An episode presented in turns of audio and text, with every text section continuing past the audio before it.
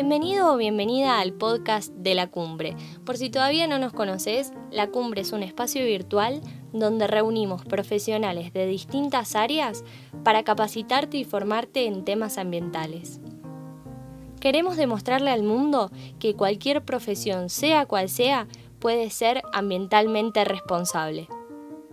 Mucho gusto, mi nombre es Agus y acá en este podcast a través de los distintos episodios vamos a estar abordando temáticas como cambio climático, economía circular, sustentabilidad, proyectos de energías renovables y diversas temáticas sumamente relevantes para nuestro ambiente. Esta semana vamos a estar conversando sobre residuos. Te propongo que me regales unos minutos de tu tiempo mientras vas o volvés de la facu o del trabajo y yo por mi parte, mediante información verificada, voy a contarte un poco sobre esta problemática global. ¿Alguna vez se te ocurrió pensar qué pudo haber pasado con el envase descartable de yogur que tomaste hace 15 años?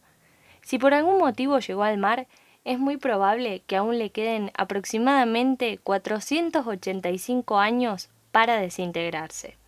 En cambio, si su destino fue reposar sobre tierra firme y a la sombra, todavía deberá esperar unos cuantos, muchos años más.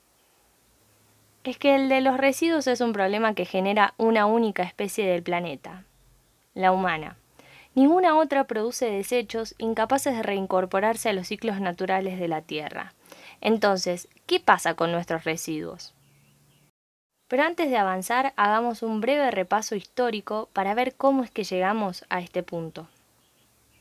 La explosión productiva que se dio en el siglo XIX y que siguió expandiéndose durante el XX, el incremento de la tasa demográfica mundial, el marketing y las necesidades no tan necesarias que éste fue implantando en el imaginario de los consumidores. Esos son solo algunos de los motivos por los cuales hoy contamos con descomunales cantidades de residuos en la mayor parte de los países del mundo. El mayor poder adquisitivo con el que comenzó a contar la población al finalizar la Segunda Guerra Mundial, la mejor calidad de vida y mayores posibilidades de consumo hicieron que poco a poco se instalara y consolidara una cultura del descarte de la que hoy es imperante salir. Actualmente vivimos asfixiados por una sociedad del consumo donde utilizamos las cosas para descartarlas a los pocos minutos, donde el packaging de los productos que adquirimos, muchas veces innecesario y sobrante, contribuye a esta problemática que se da en la periferia de nuestras ciudades y que en general no volteamos a mirar. Según un reporte publicado en 2018 por el Banco Mundial titulado Water Waste 2.0, en el mundo se generan anualmente 2.010 millones de toneladas de desechos sólidos municipales. A todo esto, al menos el 33% de ellos no se gestionan sin riesgo para el ambiente.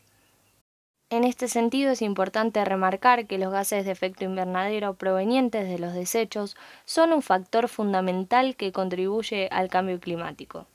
En 2016, el 5% de las emisiones mundiales provenían de la gestión de desechos sólidos sin considerar el transporte implicado. Se estima que solo el 13,5% de los desechos a escala mundial se recicla, mientras que el 5,5% solamente es el que se composta que además esta no solo es una problemática de carácter ambiental, sino también de salud pública. Los desechos constituyen un complejo desafío que afecta a la calidad del ambiente, los medios de subsistencia, así como la salud humana.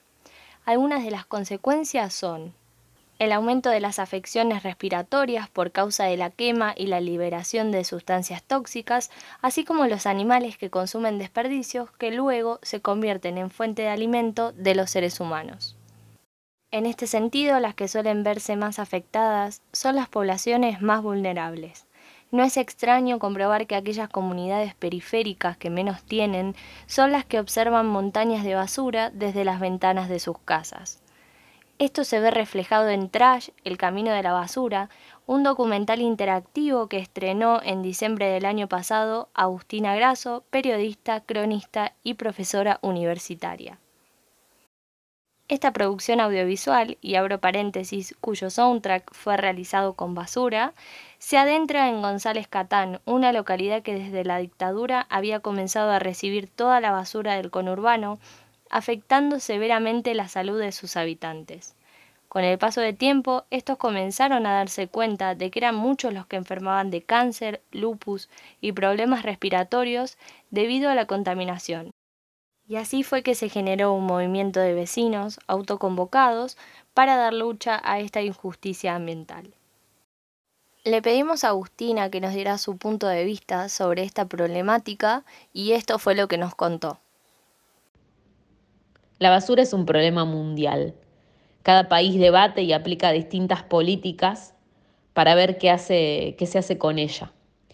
A veces me da la impresión o pareciera que queremos justamente tirar la basura debajo de la alfombra y no hacernos cargo, pero vivimos en un momento, en una época en el cual el planeta ya nos exige empezar a tomar las medidas necesarias para que los residuos sean tratados de manera correcta. En Argentina uno de los principales problemas que tenemos es la falta de infraestructura.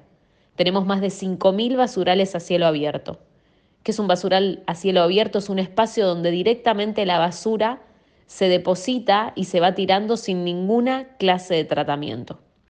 Este documental, fruto de una investigación en la que Agustina se embarcó durante años, muestra el recorrido de los residuos desde que salen del domicilio hasta que son recogidos por el camión de la basura.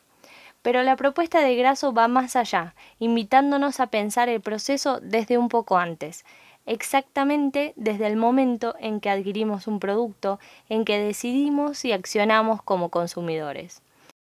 Una de las frases con las que arranca el documental y que me quedó muy grabada es, cuando compramos, lo que estamos comprando es basura.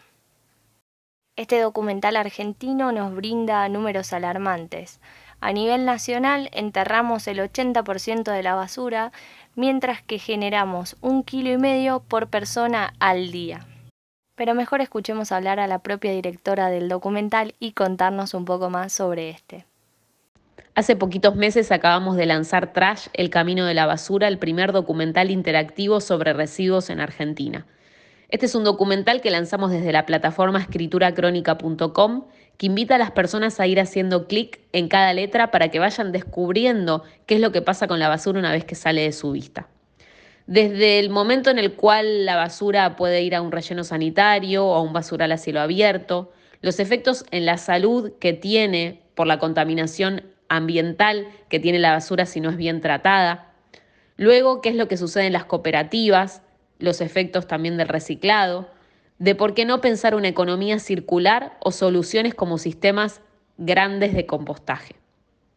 La idea del documental lo que me motivó fue justamente que las personas tomen conciencia, que el sistema tome conciencia de la importancia de tratar bien los residuos, porque ya pasó el momento justamente de no hacernos cargo de pensar que el planeta es un barril sin fondo, sino justamente empezar a pensar que tenemos que hacernos cargo de lo que generamos. Así que los y las invito a que hagan clic en trash en escrituracrónica.com y que descubran por ustedes mismos qué es lo que pasa con la basura una vez que sale de tu vista.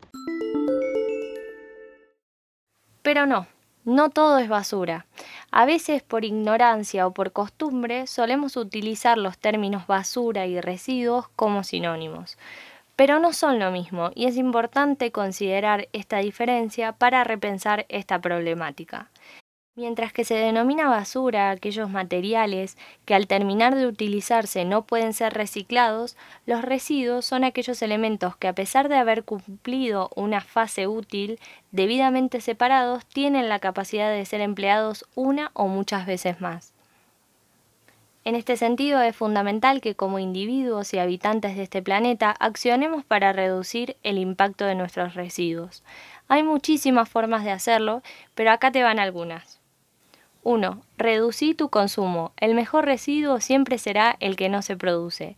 La próxima vez, antes de comprar algo, tómate un momento para preguntarte, ¿realmente necesito esto? ¿Puedo prescindir de este producto?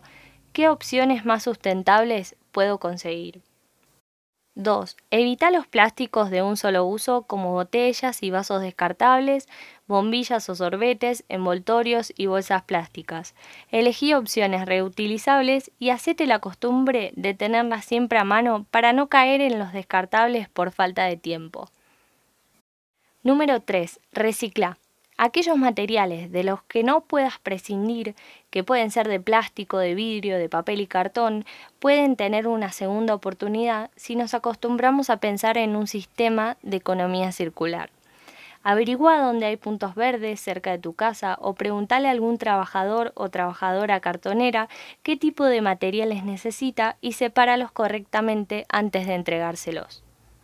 Número 4. Compostar los residuos orgánicos, es decir, todo lo que sea cáscara de frutas y verduras, residuos de comida, yerba, cáscara de huevos, etc. 5. Exigí que tu municipio implemente un sistema de recolección diferenciada si es que todavía no lo tiene. Y como plus vamos con un 6. Intenta inspirar a otros con tu ejemplo. Podemos hablar mucho sobre el tema, pero cuando alguien ve que algo es fácil y además es una buena acción, es muy probable que te siga los pasos.